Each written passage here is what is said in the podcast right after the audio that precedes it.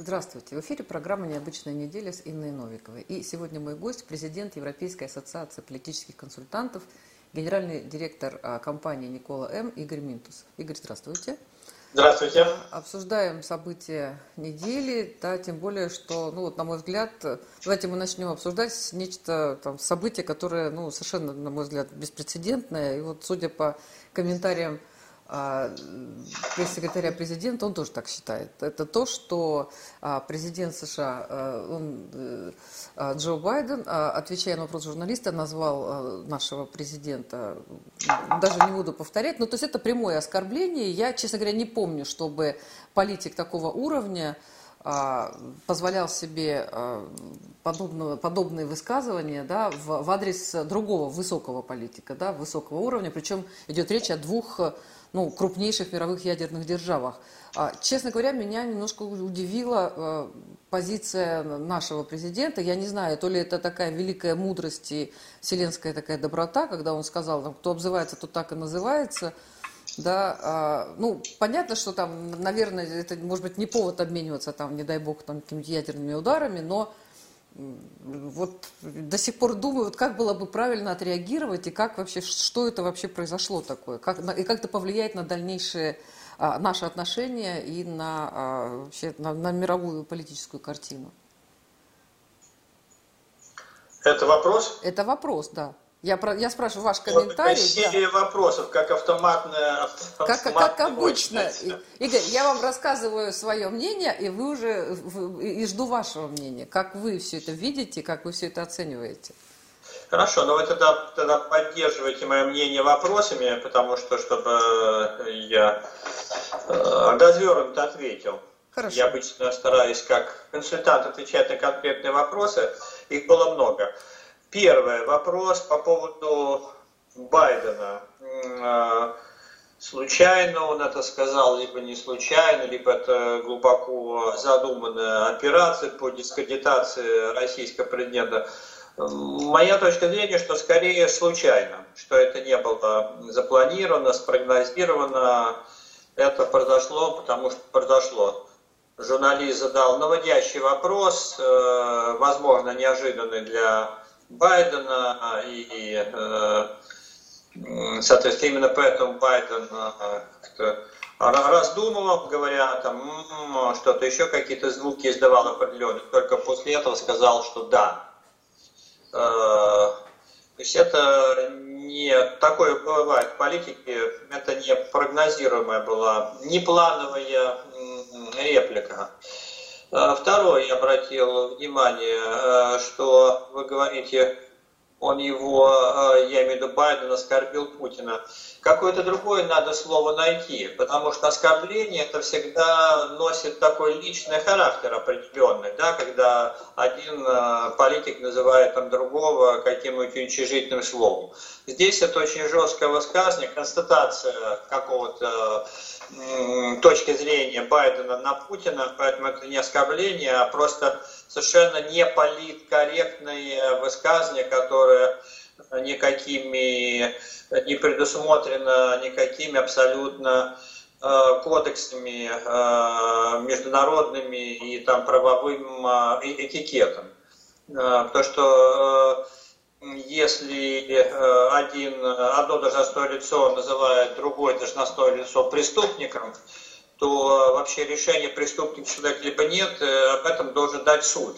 И в этом смысле слово Байдена это как никому другому должно быть известно, потому что Соединенных Штатов Америки решение принимает итоговый суд. Кто человек преступник, не преступник, убийца, не убийца. Но ну, у нас тоже решение называешь кого-то Э, кого-то преступником, либо убийцем, то э, на тебя нужно подавать автоматический суд, и суд э, решает. Но это на самом деле не самое, что называется, интересное, кроме того, что, на мой взгляд, высказывание носило скорее случайный характер. По поводу ответа. Я считаю, что это одна из лучших э, речей президента, который э, президент э, произнес. Хотя это не речь, это что-то нечто развернутого ответа на вопрос, интервью. И ваш покорный слуга, как человек, который много лет занимался спичрайтингом с рядом э, должностных лиц высокопоставленным, если бы мне предложили бы, показали бы вот это выступление, текст выступления, если бы он записан до выступления президента, то я даже не знаю, как его можно было бы улучшить. Идеальное выступление, идеальный ответ. Э, я так говорю очень редко, потому что всегда очень критически отношусь э, к текстам, которые произносятся с политики. Почему выступление идеальное с точки зрения, с моей точки зрения? Э, несколько здесь очень важных моментов. Сейчас я тогда... Это у вас звонок, либо у меня не могу понять? Нет, нет, это ваш звонок. Я тогда вот снимаю трубку, чтобы не мешать, прошу прощения. А, несколько а, моментов. Момент первый, что президент очень корректно в полу такой иронично-шутливой форме отреагировал, то есть дал понять, что он не принимает это очень такое жесткое высказывание близко к сердцу. То есть повел себя как э, взрослый по отношению к, э, если говорить в терминах э, э, Эрика Берна, когда он делит всех людей на ребенок, взрослый, там, родитель, там, повел себя как там, взрослый по отношению к ребенку, либо как там, родитель по отношению э, к ребенку. Очень корректно э, сказал. Э, значит, второе ничего оскорбительного в ответ конкретно Байдена не было сказано. Тоже, это тоже большой э, плюс. В-третьих, э, э, российский президент э, привел пример цитату, который еще там, он помнит из детства, говорилось в школьных дворах. Цитата тоже уместна, очень к месту, потому что она описывала подобного рода ситуации, кто как обзывается, фактически Байден обозвал президента э, российского преступников, э, преступников, и э, российский президент подробно объяснил, что и рассказал очень корректно, что эту цитату здесь нужно проанализировать самого человека, который ее произносит. Кто как обзывается, тот так и называется. Тоже все предельно удачно. Дальше подробное объяснение и рассказ вежливый о том, что Соединенные Штаты, ее история очень неоднозначная история, там тоже много совершалось, не то что тоже, просто совершалось много событий, преступлений, все это очень э, там знаково и там важно, и мы все об этом помним. Дальше э, фрагмент важный, что у нас, тем не менее, разные культуры, и, но и интересы у нас разные, страны, поэтому каждая из наших стран борется за свои интересы, и Россия будет бороться за свои интересы так же, как и раньше, имеется в виду свои национальные интересы. Точка. С моей точки зрения, повторяю, близкий к, близко к идеалу речь.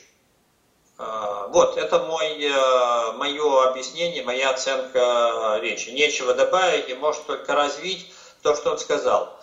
А, другое дело, другое дело, что я вчера там на одной из передач э, как раз обсуждалась эта речь, и вокруг меня находились то, что я называю российские политические ястребы, которые просто вот жаждут э, определенной, жаждали крови вместе, как же так, нас оскорбили, а мы. То есть такая реакция уличная, когда ты идешь по улице, и там, к взрослому человеку подходит какой-то не очень адекватный человек и начинает там махать руками, говорит, я тебя ударю, и вот что э, взрослый человек, как мне кажется, вот версии вот этих политических э, ястребов российских обязательно должен там его тоже ударить, либо что-то сделать с ним, совсем не обязательно. Э, вот моя реакция. Ну я считаю, что речь очень адекватна. Интерпретировать ее в смысле скрытых угроз это не очень корректно, э, потому что ситуация очень сложная, я имею в виду отношения между Россией и Соединенными Штатами Америки. Россия сейчас превращается в осажденную крепость, где Юра и здесь надо разделить две истории. Первое, когда другие страны накладывают санкции э, на там, твою страну, это там история одна, объективные факторы, связанные с тем, что есть геополитические интересы у России, которые э, воспринимаются не так, как воспринимается э, это, как воспринимает это Россия в других странах. Это понятно внешний фактор, на него мы э, можем влиять только в ограниченном диапазоне, потому что другие страны относятся к действиям России. Есть действия, есть, соответственно, реакция. Э, но есть и другой фактор внутри, внутри политической ситуации, внутренние эксперты, скажем так, которые либо не хочу такое тоже уличное слово использовать, там, подзуживают политиков, как же так, нас оскорбили, а мы не ответили, до кого они, кого они из нас принимают, э, чуть ли не хочется сказать в другом контексте, там, товарили мы дрожащие или правы имеем, э, вот это вся э, значит, история. И очень э, плохо, что я вижу внутри России многие достаточно вот этих политических ястребов, э, за которыми стоят определенные группы населения, которые вот хотят вот что-нибудь вот ответить, дать в ответ и так далее. Такие, что называется, э, не очень, там, как мне кажется, далеко видящие политические драчуны, для которых факт процесс драки куда более важный, результатов, которым э, может привести эта драка, э, тем более между державами, которые обладают ядерным оружием. Закончу с тем, с чего начал. Прекрасный ответ российского президента, тем более он в конце добавил, тоже в другом интервью, было поздно вечером, что он там готов пригласить Э, вызывает э, российского президента на дебаты. Вот действительно нечего добавить. Нечего добавить, потому что сказал президент, полностью поддерживая ответ, ответ его на вот это достаточно неадекватное и оскорбительное такое в этом смысле слово необоснованное, если говорить совсем корректным языком, необоснованное высказывание президента Соединенных Штатов, которое он сделал во время интервью своего. Ну, знаете, он, э, вы так, привели такой пример, что э, какой-то неадекватный человек на улице, и нужно ли на него реагировать. Проблема в том, что а, это не неадекватный человек на улице, которого никто не знает. Это человек, который облечен, э, ну, в общем, достаточно существенной властью. И а, Э, когда а, наш президент, ну, наверное, правильно не, то, есть прав, правильно не поддаваться правилам чужой игры, тем более такой дурной игры. Это действительно так, да. С другой стороны, ради чего это делается? Все равно на фоне, ну, я не очень верю, что такие высказывания случайные, ну, либо он в полном маразме, да. А, у нас, помните, были истории, когда там президента не так поняли, там, когда с Борисом Николаевичем, да, или какого-то другого политика не так поняли. Вот, но а, на этом фоне, на фоне таких высказываний, и, конечно же, никаких извинений не последовало, и экономические, и культурные, и все иные отношения, которые и так у Плинтуса, они а, не улучшатся. Они не улучшатся. Вот э, терпеть ради, ради, ради чего? Промолчать как бы, да?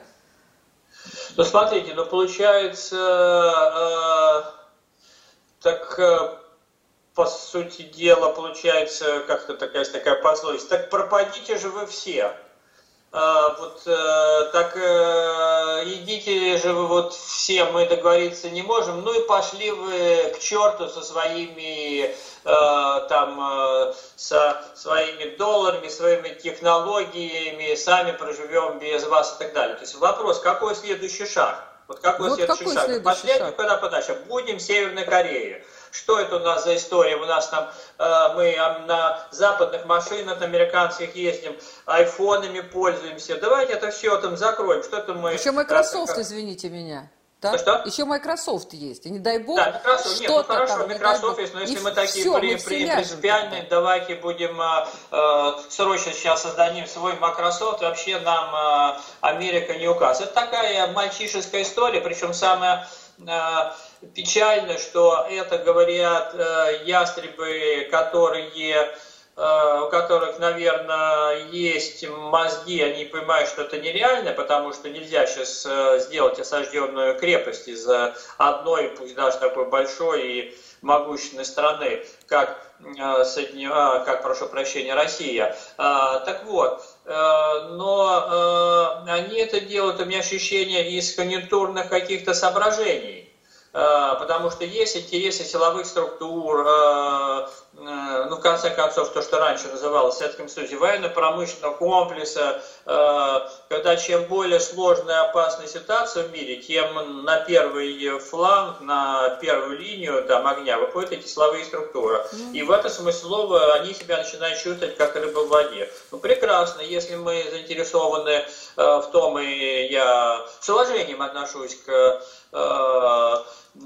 надеюсь, небольшой части российских граждан, которым вот очень хочется там повоевать, помахать э, перед э, носом другой страны э, своими там ракетами ядерными. Но я считаю, что это недальновидно и неправильно, когда кто-то делает ну не то, что хорошо, я это считаю не э, случайно. Вы считаете, что это было продуманное значит, действие. Отношения между Россией и Соединенными Штатами как нельзя плохие. Почему Байден это сказал? Давайте представим на месте Байдена.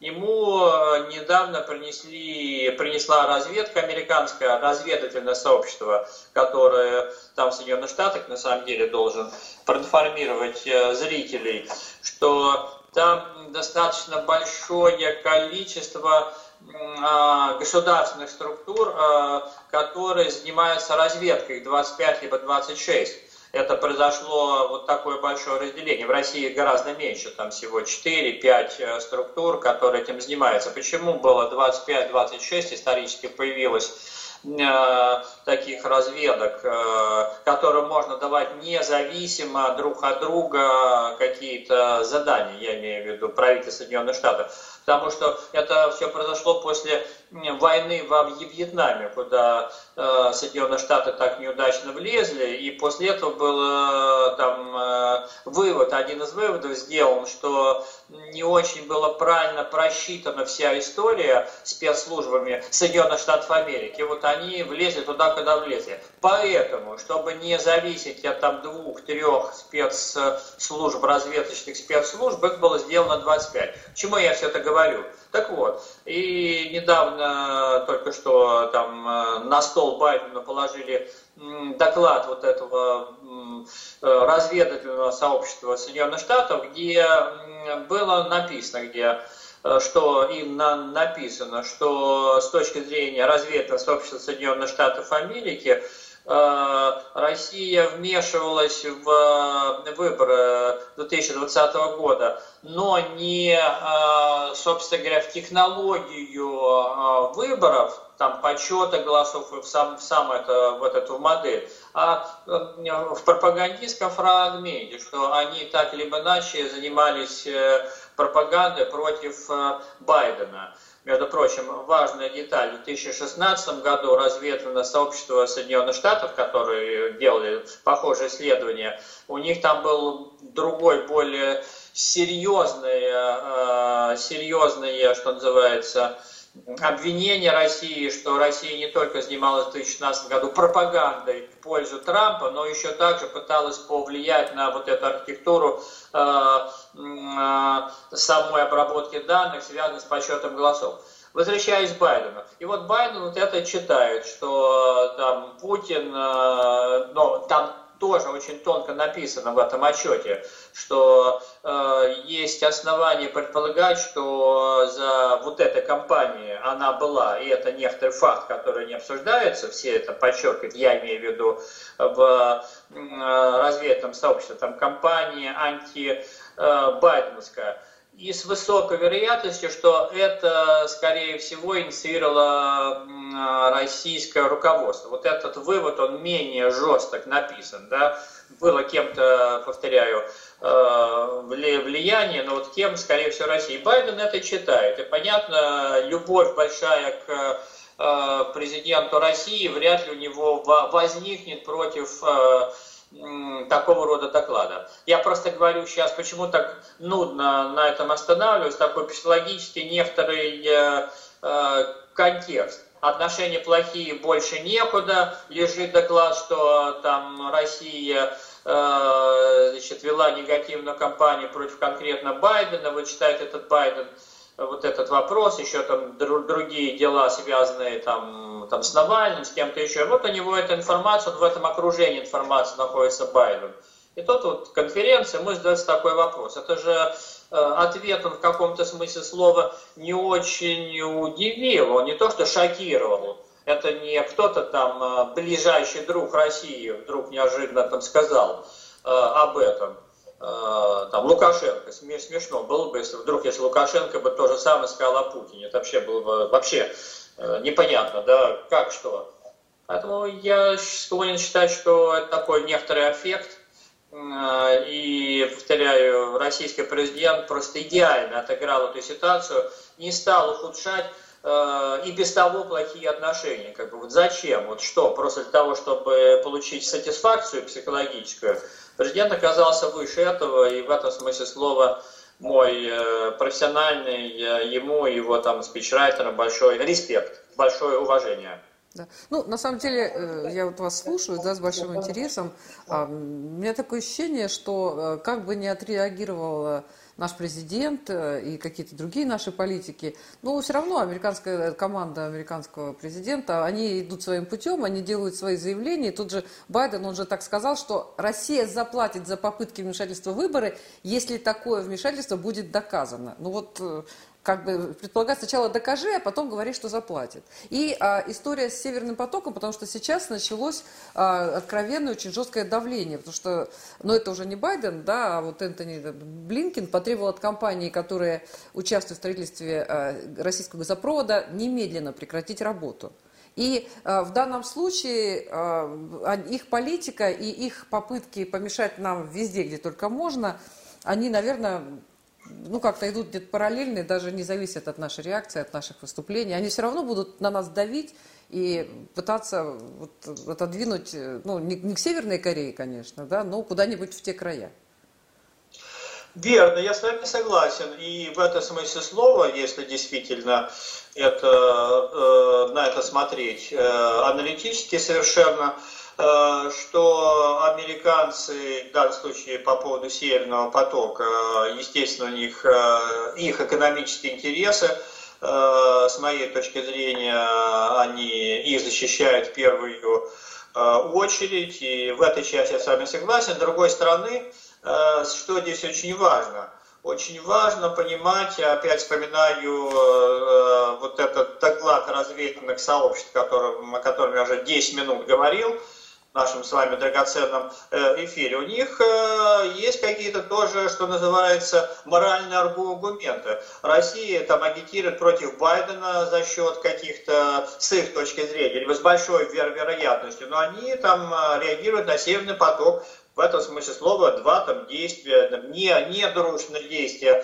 э, России по отношению к выборам Байдена и э, экономическое действие Соединенных Штатов Америки, которые я не поддерживаю, конечно же, относительно Северного потока, потому что они явно пытаются влезать а, а, внутренние дела, внутренние дела между Россией и Германией, и, собственно говоря, это не их скобка открывается, скажу э, не политкорректное слово, собачье, скобка закрывается, дело, э, какой там договор заключается по поводу Северного потока э, между Россией и там, Германией, но они, исходя из своих экономических и геополитических интересов, пытаются на это повлиять. Да, они свой интерес так проявляют. Что делать? Ну, Игорь, в этом ну, смысле паритет. Да, мне такое ощущение, что они пытались повлиять и затормозить Северный поток еще задолго до начала выборной кампании, в которой победил Джо Байден.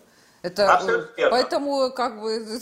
Абсолютно верно, да. Вы абсолютно правильно говорите. Э, просто здесь уж, если мы сейчас так подробно рассуждаем на эту тему, э, забавно, как-то мы вот эти факты тоже не э, на, на них не смотрим. Очень э, забавно, что наш э, большой друг там России в кавычках и без кавычек ставлю, предыдущий президент Соединенных Штатов э, Дональд Трамп которого, вот мое субъективное ощущение, российская политическая элита его очень как бы любила и желала, им казалось, что не без основания, наверное, что он э, э, как-то изменит отношения и переведет их в такую более прагматическую плоскость э, между Россией и Соединенными Штатами.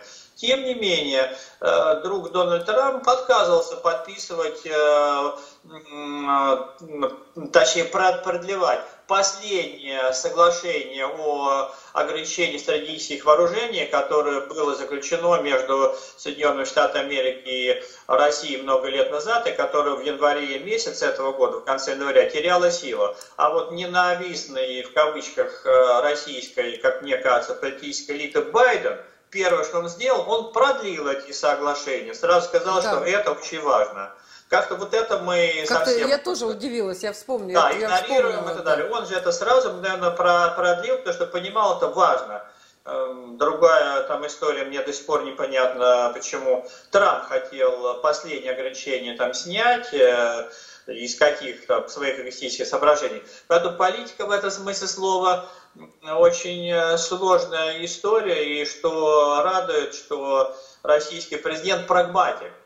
Он прагматик и реагирует очень прагматично, а не эмоционально. Хотя вот как раз вот эта история со сказанием Байдена настолько провоцирует на ответную там, эмоциональную ну, реакцию. Как, Президент как... это не сделал. То есть мои лично аплодисменты. Да. Ну, на самом деле, еще один э, такой дипломатический скандал, опять же, с американцами, произошел в Анкоридже, когда а, высокопоставленные а, дипломаты, да, американские и а, китайские, ну, в общем, обвинили друг друга в совершенно недопустимых действиях в разговоре. Ну, китайцы обвинили американцев в разговоре с позиции силы, а американцы обвинили а, китайцев, э, китайских дипломатов э, а, в том, что они играют на публику. Ну, на самом деле, американцы, Америка говорила, там, вот мы первый враг, да, ну, Китай тоже, в общем, они так аккуратно все-таки говорили, что нам нельзя допускать э, развитие и продвижение вперед Китая, хотя он и так очень далеко ушел. Но вот это, пожалуй, тоже такая первая открытая, такая, ну, конфликтная ситуация между Америкой и Китаем. Как вы считаете?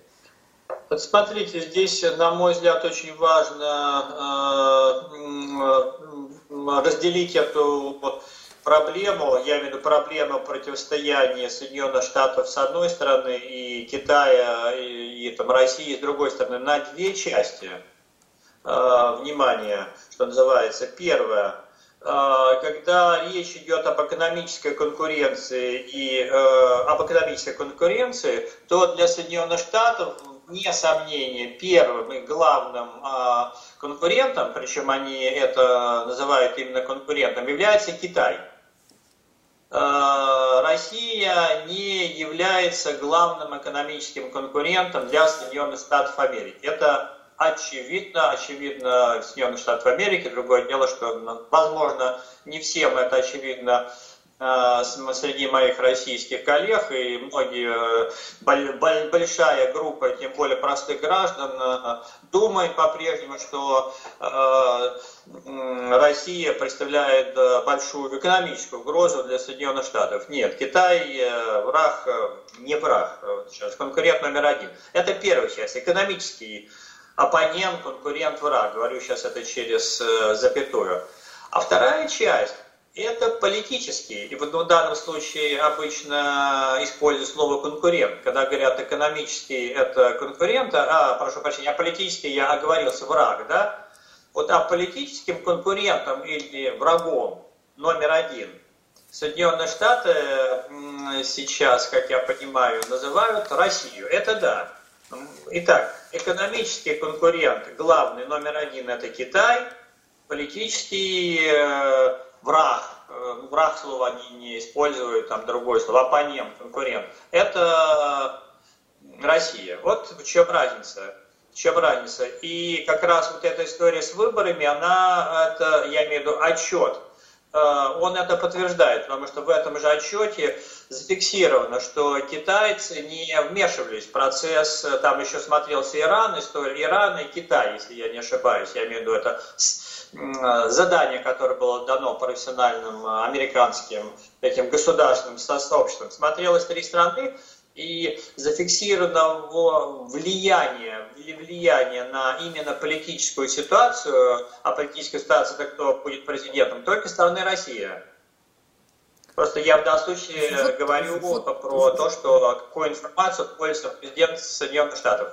Вот, Игорь, я прошу прощения, да, вот э, они постоянно говорят э, о влиянии там, э, России на выборы, по-моему, везде. Вот о чем идет речь? Идет речь о том, что наши СМИ там пишут какие-то статьи против Байдена, или идет речь о, о каком-то другом влиянии? О том, что мы там листовки распространяем, что мы там пишем письма избирателям. Вот э, о чем, как они определили, что Иран не влияет, Китай не влияет, а мы влияем. Э, понимаете, в Китае тоже есть СМИ, и слава тебе Господи, что, ну как, мы же понимаем, что свобода а, СМИ, вот тот, кто финансирует, э, те точки зрения газета и представляет. Это нормально. Отвечаю. А, речь идет о другом влиянии речь идет не э, о влиянии не э, там, российских э, государственных и негосударственных там, СМИ, которые находятся на территории России, официальных и китайских. Речь идет исключительно о влиянии изнутри. Что такое влияние изнутри? Влияние изнутри – это в первую очередь социальные сети, это в первую очередь интернет. Каким образом? Э, образ очень простой, и об этом э, знает любой специалист, который занимается агитацией, э, выбранными компаниями в интернете. Когда создаются искусственные аккаунты или там боты, на определенных серверах, где вымышленные люди, в данном случае, э, понятно, которые говорят на английском языке, англоязычные и так далее, они ведут массовую пропаганду в социальных сетях в поддержку того либо нового кандидата.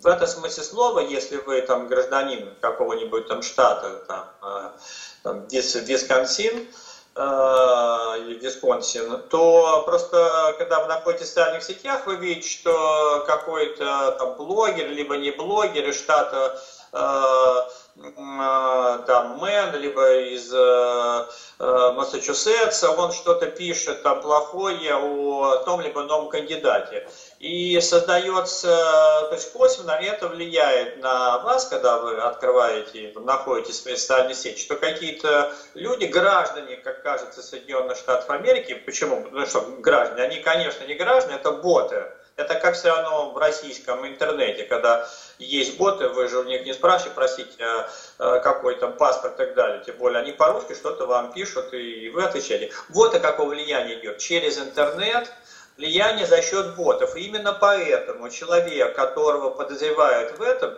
это известная такая фамилия, господин При, Пригожин, а, американские спецслужбы пришли к выводу, то, что он организовал эту э, историю и имеется в виду организацию вот этой фабрики троллей, ботов, э, он э, официально сейчас стал разыскиваться в соответствии с постановлением соответствующих судебных инстанций Соединенных Штатов Америки. И э, более того, это проходила цифра в российских СМИ, озвучена цифра 250 э, тысяч долларов за информацию, где находится Пригожин, чтобы его привлечь к ответственности в соответствии с законами Соединенных Штатов Америки.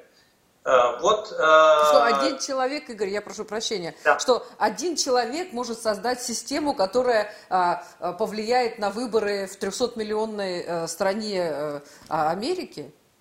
Смотрите, повлияет это на выборы, не повлияет, это вопрос другой. Я думаю, что влияние, если там было, то есть, вернее, влияние было наверняка очень маленькое в 2016 году, на мой взгляд, хотя, видите, здесь сложно говорить, и в том и другом случае очень близко два кандидата были, и в 2016 году, я имею в виду э, Дональд Трамп и Хиллари Клинтон в 2020 году, соответственно, Трамп с Байденом, э, влияние, э, возможно, есть, но обвиняется Пригожин, и, внимание, он обвиняет, обвиняется в том, что создана целая фабрика. Это для специалистов, которые живут в России, которые занимаются выборами. Это известный факты, более того, есть адрес там, здания, которое находится, где там многоэтажное здание, где сидит несколько, скажем так, десятков, много десятков человек, каждый из которых ведет определенное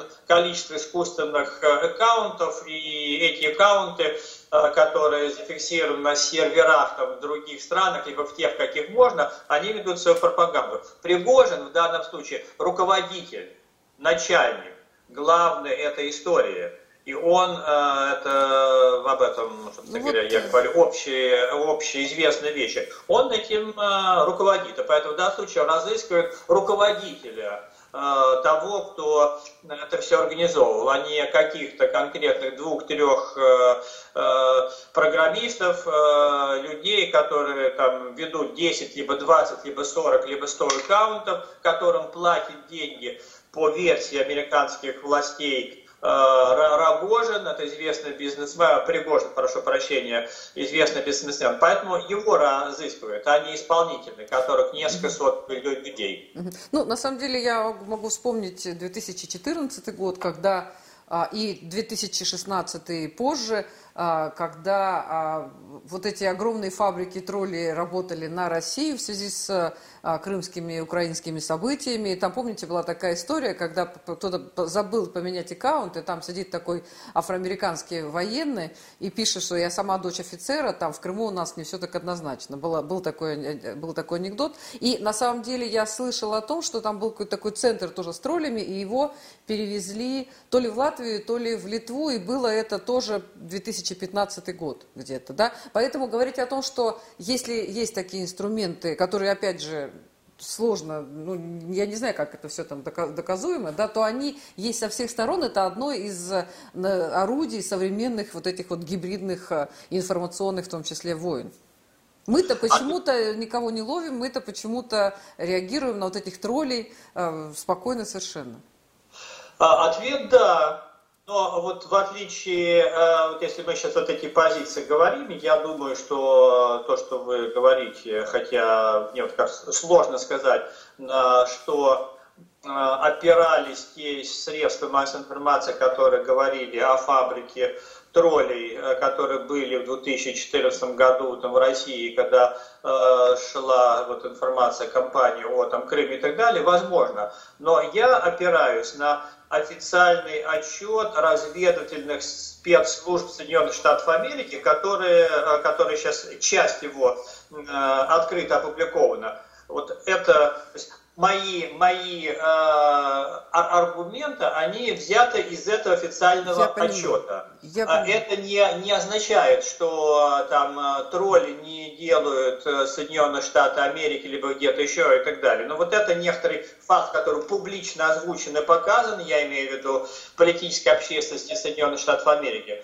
Э, вот относительно 2014 года, вы правильно говорите, там, возможно, если это было, но тогда должен быть чей-то отчет, отчет российских спецслужб, которые э, там закрыты либо открыты, которые это, то есть, обосновывают. Я здесь всегда опасаюсь э, не хочу на этом сильно останавливаться, но я опасаюсь здесь такой пропагандистской истории, что вот этот, возможно, э, информация, которую вы там говорили, одно дело, когда это показывается на там, первом канале телевидения, э, за которым просто может быть фейк. А другое дело, когда спецслужба, уважаемая, профессиональная, любой страны, которая получает бюджетные деньги от государства, она пишет отчет, что да, это действительно было. Поэтому вполне возможно вы правы, я просто не знаю вот этого отчета каких-то серьезных структур относительно 2014 года. Ну, возможно, что так и было. Ну, э, я просто вспоминаю, что были разные публикации в разных СМИ, но вот вы говорите, уважаемые структуры, да, а, к сожалению, мне кажется, уважаемые структуры а, разных стран, они все-таки политизированы, и они а, дают такие отчеты, которые будут поняты и приняты их руководством. И вот это вот там highly э, likely, да, это же тоже не случайно возникла фраза. И, и вот это следствие с Боингом, да, когда была одна версия, а, и пытались, и вот уже сколько там, 6 лет пытаются, уже не 6, уже 7 лет пытаются под эту версию там как-то а, факты собрать, никак не собираются. К сожалению, а, знаете как, политические и вот такие вот а, отчеты и заключения, они... Их не то, что там пишут победители, да, но они все-таки тоже имеют своих заказчиков. Понимаете, и тот же Нюрнбергский, извините меня, а, э, Нюрнбергский процесс, а, а, да, он был бы невозможен, если бы не было 9 мая, если бы не было э, подписано акт о капитуляции. Да, тогда бы эти факты, никто бы их не воспринял, и немцы, они же и не верили в эти факты. Я просто к тому говорю, что тоже к, к этим отчетам нужно, наверное, относиться, но с некоторой долей так, э, ну, критичности, так скажем. Как вы считаете? Э, смотрите, важная тема, которую сейчас подняли. Первое. Э, любой отчет, который делает любая спецслужба, э, всегда имеет заказчика. И этим заказчиком является и должно являться только правительство данной страны. Вы не можете как частное лицо заказать, э, там, э, сделать там заказ э, профессиональный, соответственно, на разведные службы. В этом смысле слова я согласен. Это тезис первый. Тезис второй.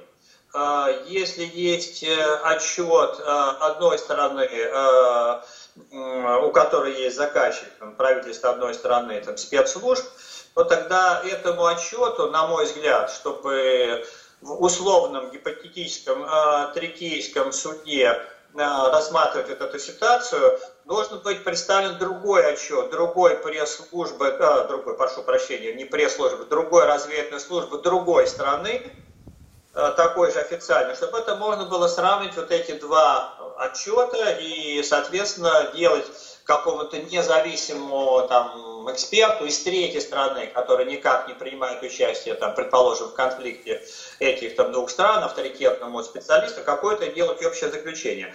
А, это такое естественное правило. Но нельзя противоставлять отчеты, а, заказанные а, правительством одной страны своей спецслужбой с э, выпуском, э, с новостным выпуском э, да. федерального канала другой страны, где там журналист о чем-то говорит. То, что мы давайте разделим пропаганду, которая, государственная пропаганда, которая решает одни цели, и отчеты, которые делают специализированные службы этой же страны. Просто вот. в первом случае очень большая вероятность фейка, в втором случае они, я думаю, практически исключены. А, потому что ну, это нужно быть совсем, а, я бы сказал так, неадекватным а, политикам, э, безответственным политикам, чтобы заказывать отчет спецслужбе с заранее, заранее навязанными выводами. Ну, что вот вы сделали при эти исследования, только чтобы вы доказали. Другое дело, что когда этот отчет находится на столе у политика, внутренний, закрытый, который сделал для него, сделан для него, и политик это является там, главой государства, то он может э, его там весь опубликовать, часть опубликовать, не опубликовать, интерпретировать. Это вопрос второй. Но я глубоко уверен, что все отчеты, которые делают спецслужбы, как и России, так и Соединенных Штатов, так и многих других стран, но они обязаны делать объективные э, эти исследования. В противном случае мы бы уже там давно, мир был, там воевал там давно все время, если бы э, эти спецслужбы манипулировали этими данными. Манипулируют данными политики, а не аналитические службы специальных служб. Вот знаете, мне какая мысль пришла в голову, что я почему-то почти уверена, что у нас тоже есть подобные отчеты, справки, заключения, донесения, только а, у нас... А, я вот не, не помню, чтобы они как-то обнародовались. У нас нет такой традиции а, придавать гласности а, вот такие а, серьезные проверенные документы. Более того, а, даже какие-то очень важные документы, у нас там 50 лет они хранятся, а потом а, появляются. Министерство обороны с большим опозданием какие-то такие данные дают. Я удивилась, в свое время а, были засекречены данные о молодогвардейцах, и вот не так давно их открыли, и это тоже были данные, ну, наших там НКВД, я так понимаю, да, и а, причина, что держали почти 70 лет, потому что там были такие страшные зверства, а, с этими ребятами там творили, что поэтому решили все закрыть. Поэтому вот, э, к сожалению, наши политики, это я так вот вспомнила, может быть, не очень к месту, да, а, что наши политики не имеют э, и, не смеют э, как-то обнародовать попавшие к ним вот такие документы. Даже если там есть про американских троллей, про европейских троллей, про, там, про прибалтийских троллей информация. Смотрите, мне кажется, вы очень к месту это как раз помнили. Это очень важная проблема, э, и действительно проблема. Когда вы изящно сказали, что действительно в России, я уж не говорю про Советский Союз, нету, не было такой традиции, публикации подобного рода э, вот, документов, которые делают там серьезные спецслужбы. И здесь, получается, мы на старте, мы, это Россия, на старте э, проигрываем э, тем же американцам с точки зрения общественного мнения. Потому что вот американцы, американские политики говорят, вот у нас есть отчет спецслужб, смотрите, мы ведем такую политику по отношению к кому-то, потому что э, там вот нам они показали, что, предположим, предположим, там Россия вмешивается в выборы. Вот смотрите, а э, Россия, так как нету традиций э, подобные, похожие отчеты там публиковать в той или иной степени, Альтернатива получается в выпуске федерального канала. Здесь явно, что разные весовые категории, ровно то, о чем вы говорите. Почему это не принято там, первая там, политическая культура, вторая какие-то особенности, это не важно. Важно, что этого очень мало. И повторяю, мы на старте в этой информационной войне э, изначально проиграем, потому что вот этой тяжелой артиллерии, а именно документы, которые делают аналитические внутренние службы, мы их публикуем существенно меньше, как я понимаю и вижу, чем это делают, э, как говорит наш президент, наши партнеры из других в, стран. В ущерб себе причем.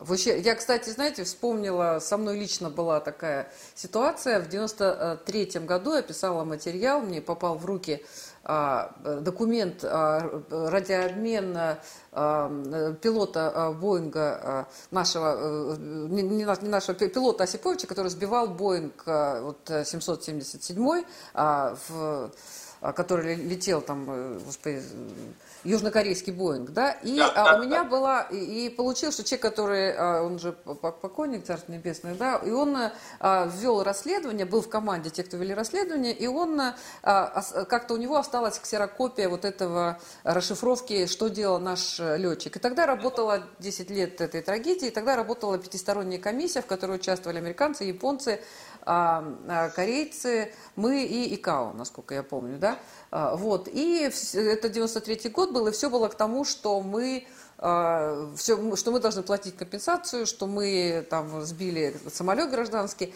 и мы с этим человеком, он анонимно, да, мы сделали материал, и он прокомментировал и всю эту расшифровку, и потом много было вопросов и у меня к нему. И получалось, что наш пилот делал все правильно. Делал все правильно, и а, вот тогда там цель уничтожена, назвали нас империей зла, там Рональд Рейган в 83 году, да, а, и, а, и в итоге выходит материал на полосной странице а, «Полоса правды», и там потом в какие-то японские книги он попал, и меня вызвали в администрацию президента тогда. А я была, ну, сколько там, это был 93 год, да, там, молодая, наглая, вот. И мне говорят, почему японцы узнают об этом документе из правды? А это, у меня-то была ксерокопия, как бы, да, а у них, э, ну, где-то он, наверное, был у них этот оригинал документа. Я говорю, ну, потому что они не узнали его от вас. Вот. И тогда в итоге э, было принято решение, и мы, э, о том, что мы действовали там адекватно, и не мы не платили компенсацию.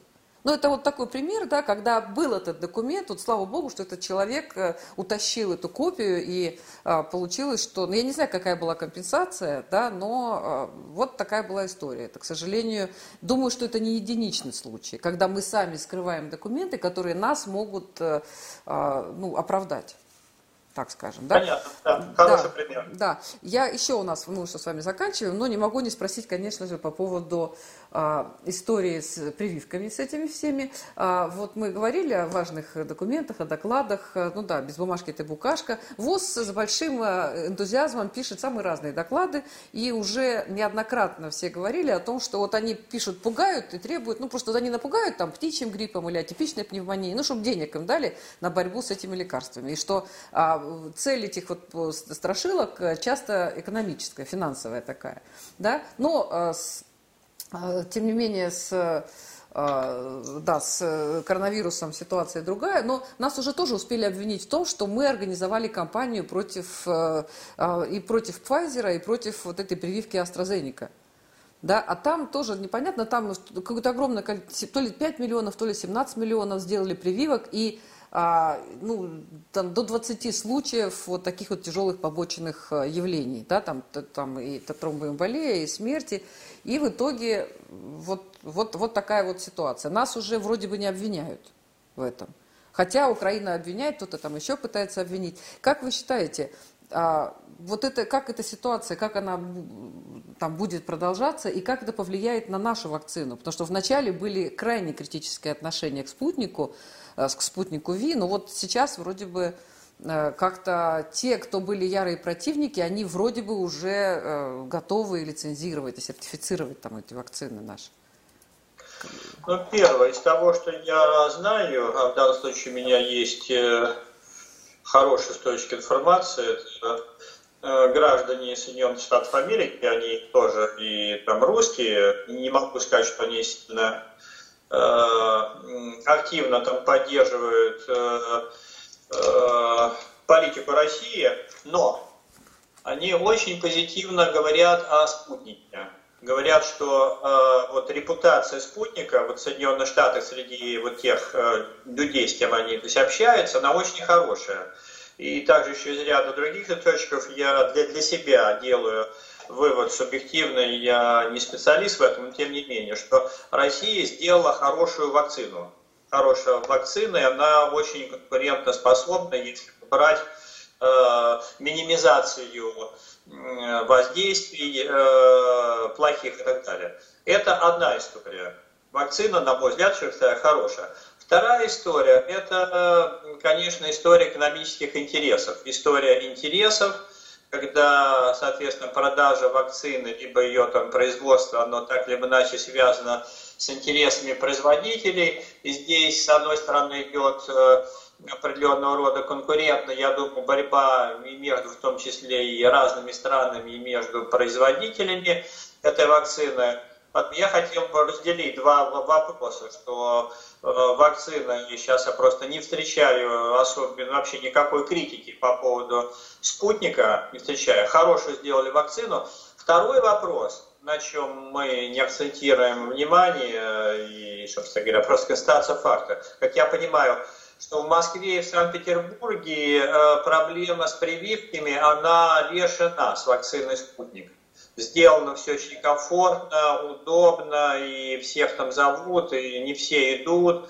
В частности, ваш покорный слуга не привился, и пока там я не особенно планирую, но я не ковид диссидент, просто вот фиксирую внимание, что э, все идет хорошо. Но, по-моему, в других городах, насколько мне известно, российских, там ее либо нет, либо очень мало. Поэтому основная проблема, как я вижу, если уж говорить с точки зрения э, там, э, ну не бизнеса, а вот такого продвижения, промоушена российской эффективной вакцины заключается исключительно в объемах, которые мы сейчас можем, либо не можем производить, я имею в виду эту вакцину. Здесь сейчас самая главная проблема. Остальное, вот эти какие-то отголоски конкурентной борьбы, которые идут из других стран, э, это просто конкурентная борьба, не более того.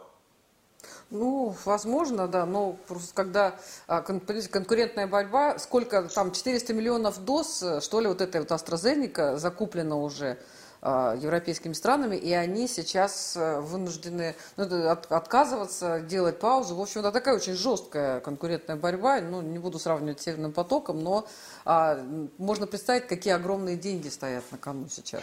Верно, но я бы здесь, мне почему-то вспомнилась фраза э, российским президентом э, пару месяцев назад, во время, в декабре, по одному очень конкретному вопросу, Э, когда была пресс-конференция, по-моему, декабрьская, на вопросе, связанный с разоружением, э, э, западному корреспонденту ответил, что вот в этом вопросе вот мы здесь белые пушистые. Да. Так вот, цитируя в данном случае его, я бы сказал так, что вот в качестве вакцины которые мы пытаемся там продвинуть, успешно либо неуспешно вопрос, вот другой, потому что другие факторы, мы белые пушистые. У нас хорошая вакцина, удастся ли ее продвинуть, не удастся, это вопрос там второй. Мы можем э, один из тех, к сожалению, не сильно многочисленных э, поводов там гордиться производством, российским производством, которые сделали хорошую вакцину.